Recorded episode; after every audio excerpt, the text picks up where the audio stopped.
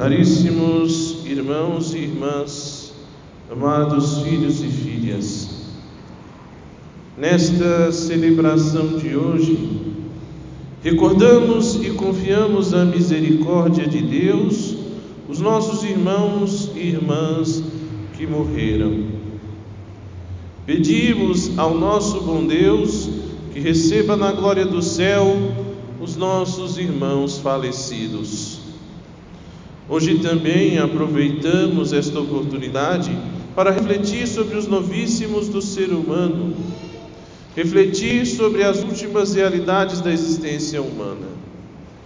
Sim, meus irmãos, minhas irmãs, junto com a recordação de nossos queridos entes que já partiram desta vida e que já concluíram sua peregrinação neste mundo, existe a necessidade de também pensarmos sobre o fim da nossa jornada e sobre o destino eterno que nos aguarda para além desta vida. A morte é uma companheira inseparável da vida do homem e constantemente caminha ao nosso lado. É certa e inevitável. Todos temos um momento determinado em que esta caminhada vai findar. Portanto, é preciso ter certeza disso. A vida é curta, breve, a morte é certa, mas a hora da sua chegada é mais ou menos imprevisível. Como então preparar-se para este momento? A primeira coisa é conscientizar-se de que a vida terrena é passageira e que muito mais importante do que fugir da morte ou evitá-la a todo custo é preparar-se para ela. Outra coisa importante é ter também a certeza de que a morte é consequência do pecado e que, portanto, Deus não a criou. A morte não é um ser, a morte é o limiar que marca a passagem desta vida, vivida na carne, no tempo e no espaço, para a eternidade. O Catecismo Maior de São Pio X no número 60 nos diz: se Adão e Eva não tivessem pecado, mas se se tivessem conservados fiéis a Deus, depois de uma permanência feliz e tranquila nesse mundo, teriam sido levados por Deus ao céu sem morrer, a gozar uma vida eterna e gloriosa. O pecado original, porém, inseriu esta ruptura dolorosa entre a vida terrena e a vida eterna. Portanto, se alguém aqui ainda conserva alguma mágoa ou ressentimento contra Deus pelo fato de ter perdido um ente querido de forma trágica, violenta ou dolorosa, saiba que não adianta erguer o dedo em riste contra o céu. A morte, infelizmente, foi um prejuízo, uma perda causada pela recusa ao amor, pela rebeldia contra Deus e pelo pecado dos nossos primeiros pais.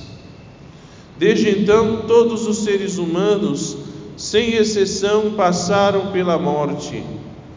Talvez a exceção de Enoque e Elias, que, segundo as Escrituras, foram arrebatados ao céu. Lembremos de que também Jesus Cristo, santo e justo, abraçou a morte para nossa salvação e que a Virgem Maria, unida a seu filho, antes de ser assunta ao céu, também passou pela morte. Diante do fato da morte absolutamente inevitável e mais ou menos imprevisível, o que nos resta, Padre? Desesperar-se? revoltar-se, deprimir-se, desistir, mergulhar de cabeça nas farras e na devassidão? Não, meus irmãos, aqui hoje quero lhes recordar algumas coisas muito importantes a esse respeito. Primeira coisa, existe uma outra vida para além dessa vida, uma vida para depois da morte. A morte, portanto, não põe fim à existência humana. A gente não se extingue, desaparece ou deixa de existir. Nossas almas são imortais. E como eu dizia, a morte é uma porta para uma outra vida. E por isso essa outra vida se torna então o grande objetivo desta vida. Para isso é necessário preparar-se, é necessário vigiar, é necessário estar atento a como vivemos esta vida presente e por quê? Porque da forma como vivemos esta nossa vida terrena dependerá a vida que viveremos depois da morte. E esta vida eterna pode ser uma vida eternamente feliz ou eternamente desgraçada, ruim, lamentável. O destino eterno vai depender da forma como eu vivo esta vida, pois o céu ou o inferno serão recompensas dadas a nós, dependendo da forma como vivemos esta vida. Logo após a morte, portanto, passaremos por um julgamento. Todos nós, sem exceção, seremos julgados por Deus de acordo com as nossas obras em vida. E sabe o que isso significa?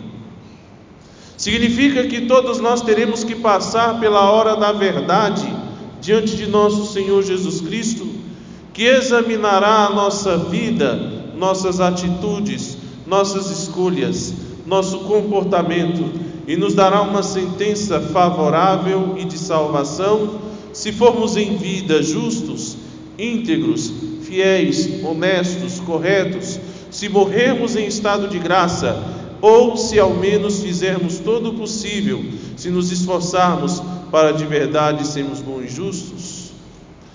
Uma outra sentença, esta de condenação, está reservada aos injustos, infiéis, devassos, rebeldes, violentos, corruptos, mentirosos, fofoqueiros, avarentos, preguiçosos, impuros, e se nada fizermos para corrigir-nos desses pecados e faltas.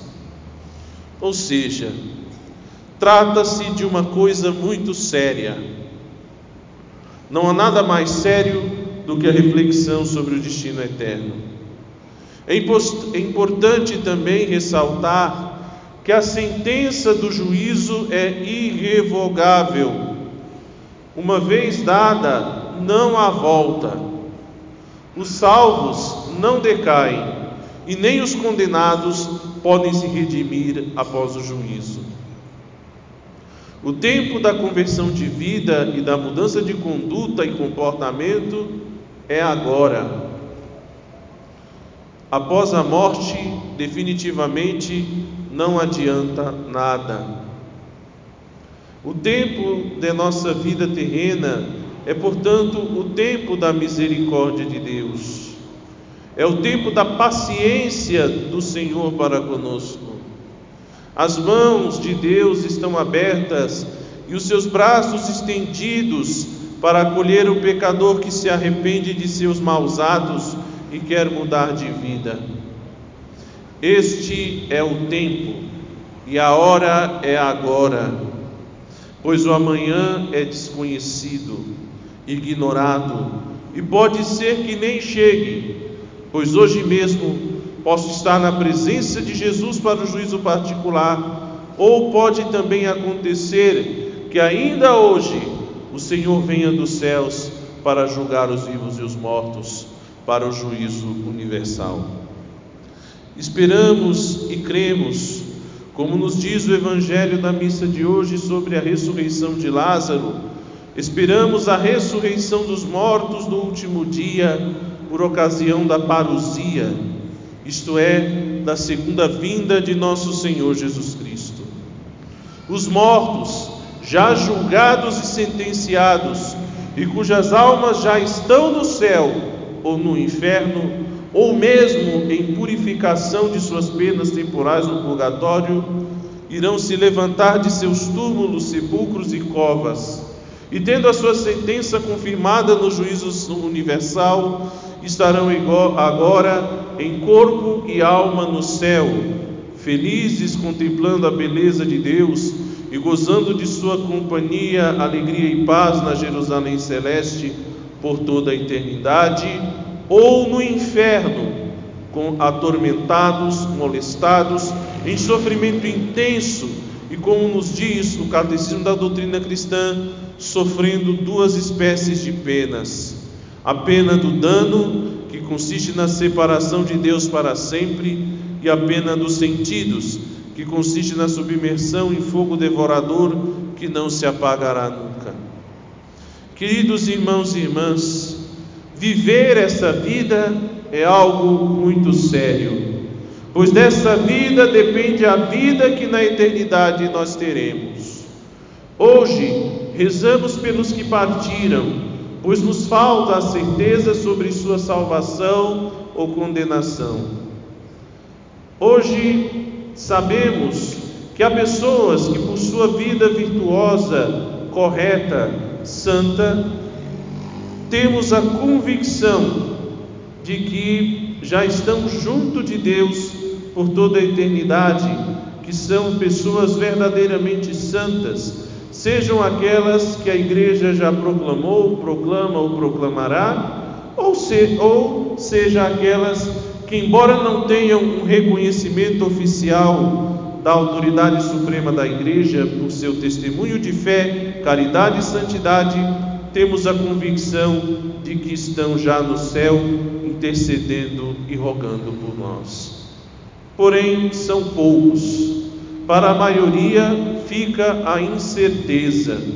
E por isso, hoje, confiando na misericórdia de Deus, rezamos por aqueles que esperamos estejam no purgatório, oferecendo por eles o santo sacrifício da missa com seu valor infinito, nossas orações e a indulgência plenária que lucraremos nesses dias, pedindo a Deus que abrevie o seu sofrimento e logo os admita no céu de uma vez para todo sempre. Sim, meus irmãos, Nesse dia tão cheio de saudades e de nostalgia, recordemos e rezemos por aqueles que amamos e que já foram chamados desta vida. E aproveitemos este dia para refletirmos sobre os rumos que temos dado à nossa vida, para que possamos, se Deus assim nos permitir, um dia nos reunir a eles na glória do céu por toda a eternidade, para toda a eternidade. Dai-lhes, Senhor, o repouso eterno e brilhe para eles a vossa luz. As almas dos fiéis defuntos, pela misericórdia de Deus, lancem em paz. Amém.